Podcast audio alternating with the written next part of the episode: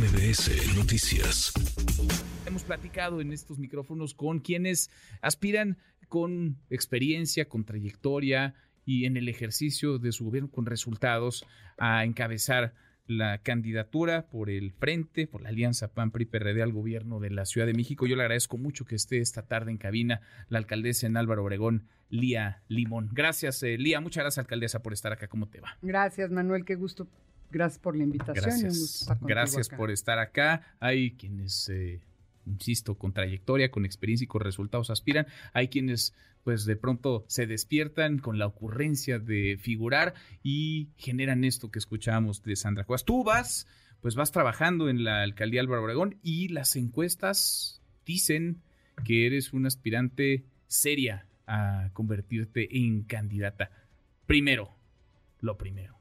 ¿Te interesa? ¿Tú quieres ser candidata al gobierno de la Ciudad de México? Me interesa, quiero ser candidata al gobierno de la Ciudad de México. ¿De una alianza, de una alianza PAN-PRI-PRD, una alianza de este frente? Por supuesto, la alianza me parece fundamental, me parece indispensable y por supuesto también abrirle la puerta a Movimiento Ciudadano que ojalá y se sume, ojalá entienda que esta va a ser una contienda de dos y ojalá eh, se sume al lado que buscamos construir una mejor ciudad, construir un mejor país, recuperar lo que han tirado a la basura en este gobierno. ¿Cuál es tu diagnóstico de esta ciudad, la Ciudad de México, que en 2021, las elecciones que te llevaron a ti a la alcaldía de Obregón, quedó partida por la mitad? La oposición ganó más eh, demarcaciones que, que, Morena, aunque gobierna eh, la 4T, digamos, las más... Eh, eh, pobladas con excepción de Álvaro Obregón, que tiene un número muy importante de habitantes.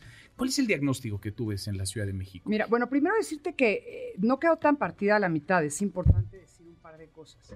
Por ejemplo, Iztacalco lo perdimos porque no íbamos juntos, ¿no? Si hubiéramos ido juntos lo hubiéramos ganado.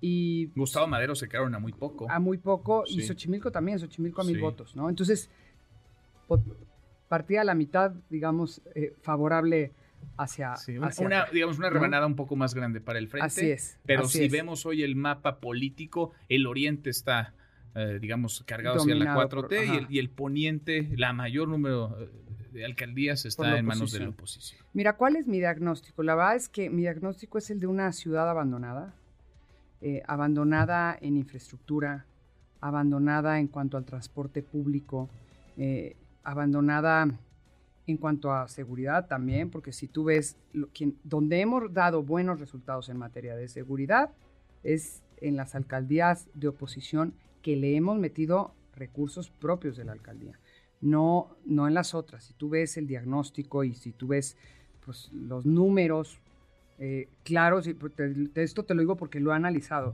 eh, pues hay, no, ahora sí que las alcaldías dominadas por Morena, la mayoría pues no tienen buenos resultados en el tema de seguridad. Entonces, luego en tema de transporte público, pues bueno, este a la ex jefa de gobierno se le cayó el metro una vez y tuvo varios otros incidentes, accidentes, poniendo en riesgo la vida de muchas personas. Este, hay pérdidas de vidas humanas que hay que lamentar, que, que hasta hoy no nos han sabido explicar.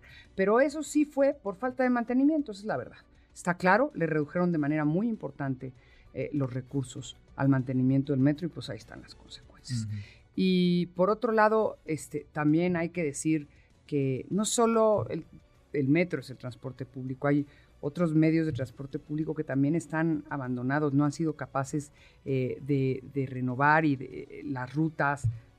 Hace un año anunció el secretario de Movilidad que iba a cambiar la ruta 57, que es una ruta muy compleja de Álvaro Obregón, y hasta hoy ahí sí, ¿no? Con, sus calcomanías, luego la 43 con sus calcomanías de estas unidades serán renovadas, no sé cuándo porque tampoco no las han renovado. No, tú nada más ve los nuevos, eh, los nuevos camiones de Yucatán, por darte un ejemplo, sí. ¿no? Esa sí es tecnología.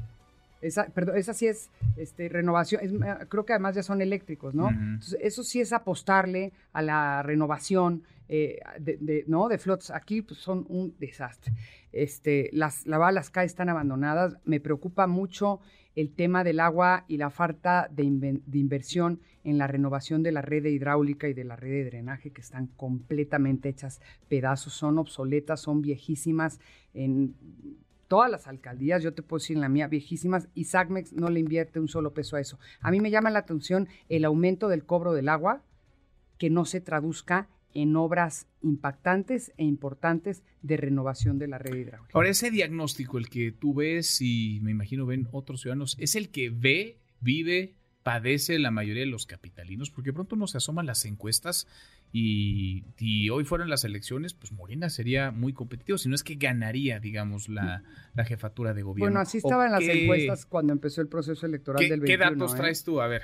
Ahora sí que yo, yo traigo ¿Tú tienes otros, datos? No, así estaban las encuestas cuando empezó el proceso electoral del 21.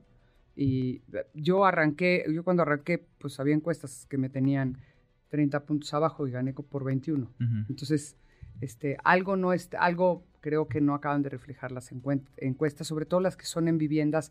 Creo que aquellas personas que son beneficiarias del programa social les da miedo contestar una opción que no sea morena. Pero tú sí percibes ese malestar en los, en los ciudadanos. La verdad sí, y, pienso que les da miedo que, le, que, que, que, si dicen que no van por morena, les vayan a quitar el programa social del que son beneficiarios. ¿no? Entonces, hemos visto una y otra vez los eventos a los que convoca Morena, repletos de gente que son beneficiarias de sus, de sus programas sociales, no de gente que va este, por decisión propia. Los espacios públicos, la verdad, también los veo abandonados y me parece una cosa lamentable. Yo recibí una alcaldía hecha pedazos una alcaldía. A ti te la dejó Laida Sansores, que se fue a hacer campaña a Campeche. Pobres campechanos. Pero bueno, ya le están, ahora sí que ya están pagando su, su ingenuidad. los espacios verdaderamente estaban hechos pegados. Levanté, de hecho, muchas denuncias, muchas de ellas por espacios públicos y otra por desvíos de recursos. Desvío de 120 millones de pesos que estaban destinados para los más pobres en la pandemia y que los desvió. Entonces, a mí, la verdad, sí me parece lamentable. Lo que yo recibí está en muy malas condiciones. Insisto, creo que transporte público infraestructura, porque además, pues, en estos años, no, en, todo el gobierno de Claudia no ha habido una sola obra importante de infraestructura, más, que el cablebús, que a mí el, cablebús, me gusta, pero, pero, pues, eh, no es una obra eh, mayor, ¿no? No es metro, ¿no? Y a mí el cablebús me gusta, de hecho, lo he pedido constantemente para Álvaro Obregón, pero pues decidieron, como gané yo, como ganó la oposición, decidieron no meterlo. Eh, pero la verdad es que eh, sí creo que no hay grandes obras. Eh, por el otro lado, me preocupa el tema ambiental porque a pesar de que tuvimos una jefa de gobierno que fue secretaria de Medio Ambiente, no la vi con una sola política ambiental responsable. Y hacia las mujeres, eh, un abandono total y brutal, como si fuera enemiga. A las mujeres, en lugar de escucharnos, pues nos pone vallas. cuando sí hay un tema de violencia contra la mujer que debemos de, eh, eh, ¿no? atacar y debemos de atender de manera importante. Y si bien, pues la verdad es que todos nos sentimos orgullosos de ser chilangos, ¿no? Es, eh, sí existe ese orgullo. También creo que pues hay deficiencias importantes y temas en los que se debería de trabajar en serio. Y por supuesto, la generación de oportunidades, porque yo, yo por supuesto aplaudo y acompaño que haya programas sociales. Para las personas más desfavorecidas tienen que haber políticas. ¿Tú dejarías los programas sociales? Por supuesto que me parece que hay que dejar los programas sociales, pero regresaría a lo que ellos han quitado, las estancias infantiles, el, el seguro popular, eh, las escuelas de tiempo completo. Sin duda alguna, los tratamientos para niños con cáncer, todo eso, por supuesto que creo que tiene que regresar. Pero además hay algo que me parece muy relevante. No hay mejor programa social que la creación de empleos, que la generación de mm. empleos y de oportunidades para la gente. Y ahí me parece que no, este gobierno en la Ciudad de México no ha atendido ese tema. No ha sido un gobierno que genere oportunidades, que haga que, que, otros nos volteen a ver. O sea, ¿por qué llegó Tesla a, a, este, Nuevo León? Bueno, porque el gobernador la buscó, ¿no? Buscó inversión. No veo a un gobierno de la ciudad que, haya hecho eso. Por el contrario, en lugar de buscarla en muchos rubros, la frenó. Mm. Y me parece que la, mejor política social es la generación de empleos. A mí, ahora que hice la Feria de las Flores, eh, una eh, floricultora de Cuemanco me decía, muchas gracias, yo esto es lo que pido, estas oportunidades, ¿no? Entonces, sí, la gente, mucha gente lo que quiere es oportunidades para salir adelante y es lo que hace falta y es lo que hay que crear en esta ciudad. Ahora es tu diagnóstico y la visión, lo, lo que ves eh, que le urge a esta ciudad y cómo atajar esas crisis que confluyen en esta enorme metrópoli.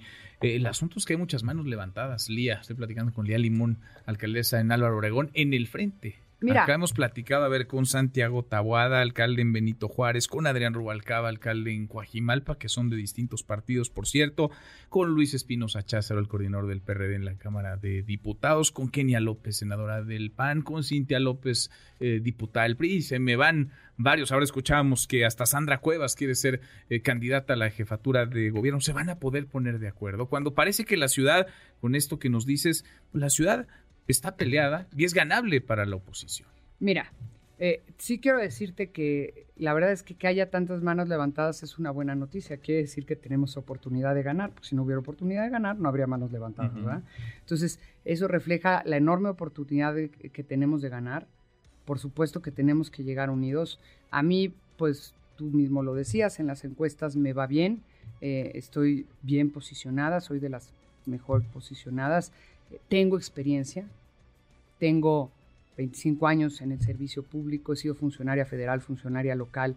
Eh, la verdad que me encanta, tengo vocación de servicio público y me siento muy afortunada de ser servidora pública porque hago lo que me gusta a mí. De verdad me parece que en el servicio público pues te permite lo más bonito que puedes hacer, que es cambiar vidas. Y, y me parece mejorar la vida de las personas, me parece una maravilla. Y creo que, en mi caso, creo que la experiencia y los resultados en Álvaro Obregón, que es una alcaldía complejísima, es la alcaldía de lejos, de lejos la más contrastante.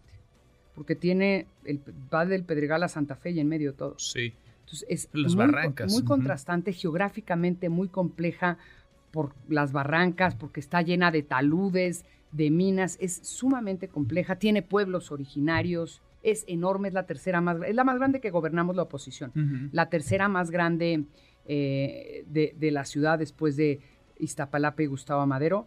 Y mira, ahí sí que, pues si se trata de analizar los números del 21, pues soy la que más votos obtuve porque gobierno la alcaldía más grande que gobierna la oposición y gané por 21 puntos. Ahora ya van tarde en la definición dentro del frente de los tiempos, del método para elegir candidato o candidata. Supongo que no, y hay que ser pacientes. Sí, pero ya están eh, muy acelerados en la presidencial. El 3 de septiembre van a presentar a quien gane el proceso interno en el frente, el 6 a quien gane el proceso interno en la 4T. Yo no sé si están esperando la federal para que, para que le entremos a la local.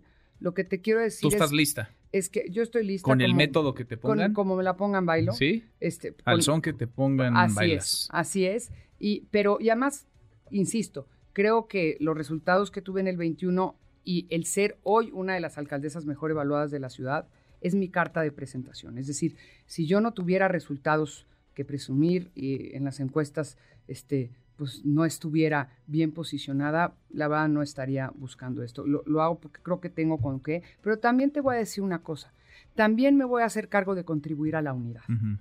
Es decir, eh, por supuesto quiero ser, por supuesto que creo que tengo con qué, pero quiero decirte que estoy muy consciente del momento que estamos viviendo y de la importancia de cuidar la unidad. Si y yo por mi parte lo voy a hacer. Si hay un método democrático, si es transparente y ganas, pedirás que te apoyen. Si no ganas, entonces te sumarás. por supuesto que voy a apoyar a quien gane eh, y, y me voy a sumar a un proyecto con el que creo que tenemos con qué, porque más, así como te digo que creo que tengo con qué y tengo que presumir.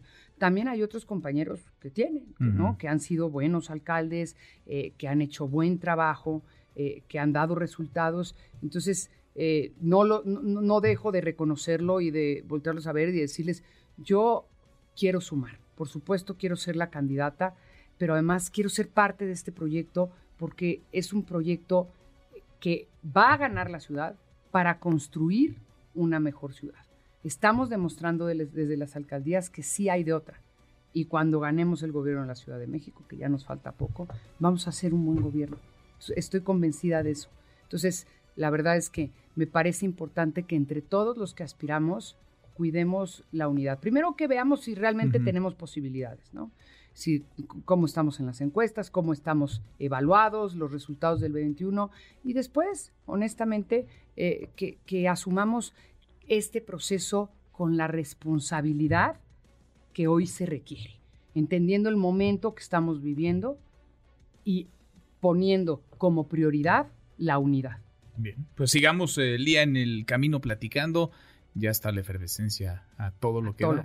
Y, faltan los tiempos adelantados para algunos, están en campaña pre-campaña, aunque le llaman de otra forma en el frente y en la 4T a nivel nacional. Hay que cultivar la paciencia. Falta poco para que en la Ciudad de México empiecen, pues sí, nos vendría muy bien porque vamos en agosto apenas, la 15 de agosto y mira, están desesperados, en menos de un mes ya habrá candidatos virtuales, candidatos a la presidencia, tanto en el frente como en la 4T. Te agradezco que hayas venido esta tarde. Gracias a ti por la invitación y un gusto. Muchas gracias. Es la alcaldesa en Álvaro Obregón, Lialim. Redes sociales para que siga en contacto: Twitter, Facebook y TikTok. M. López San Martín.